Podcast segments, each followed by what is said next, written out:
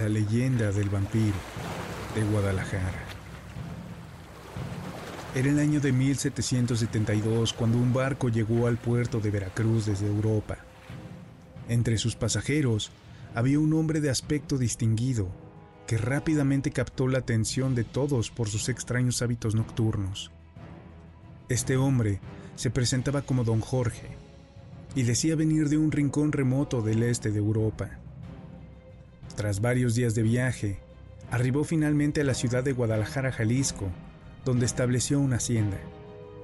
Era un hombre alto y de piel pálida, siempre vestido de negro y con una actitud enigmática que incomodaba a más de uno. A las pocas semanas de su llegada, comenzaron a aparecer animales muertos en los alrededores de la ciudad. Pero no se trataba de simples cadáveres. Todos los cuerpos estaban completamente drenados de sangre. El jefe de la policía, don Ramiro, apuntó en su cuaderno que quizás se trataba de algún depredador proveniente de la barranca cercana. Pero cuando las víctimas dejaron de ser animales y se convirtieron en personas, la situación tomó un giro oscuro. Cada cuerpo encontrado estaba desprovisto de sangre, y los habitantes de la ciudad comenzaron a hablar en voz baja sobre la posibilidad de un vampiro.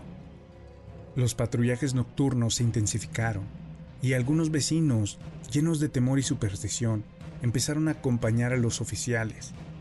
En una noche oscura, bajo la tenue luz de la luna creciente, el grupo se topó con una figura cerca del antiguo panteón de la ciudad. Era don Jorge, vestido completamente de negro como siempre, pero con los colmillos hundidos en el cuello de una joven. El grito que se escuchó esa noche aún resuena en las leyendas locales. Don Jorge logró escapar con una agilidad sobrenatural, pero ahora la ciudad sabía su secreto. Armados con antorchas y guiados por el cura del pueblo, un grupo de ciudadanos y oficiales se dirigieron hacia la hacienda de don Jorge. Lo encontraron en la oscuridad del sótano, en donde, acorralado, el vampiro rugió una promesa de venganza antes de recibir un estaca en el corazón, para asegurarse de que su alma maldita no regresará. Lo enterraron en Tierra Santa, en el Panteón de Belén. Varios años después, el vigilante del panteón notó algo extraño. Un árbol empezó a brotar sobre la tumba de don Jorge.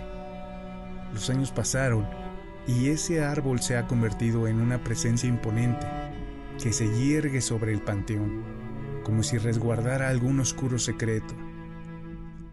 La leyenda cuenta que el día que ese árbol caiga, don Jorge regresará para cumplir su venganza, y así, entre rezos y cruces, los habitantes de Guadalajara siguen su vida mirando con recelo aquel árbol que se yergue como un monumento al horror, esperando que nunca, nunca llegue el día en que sus raíces cedan y liberen la maldad que yace debajo.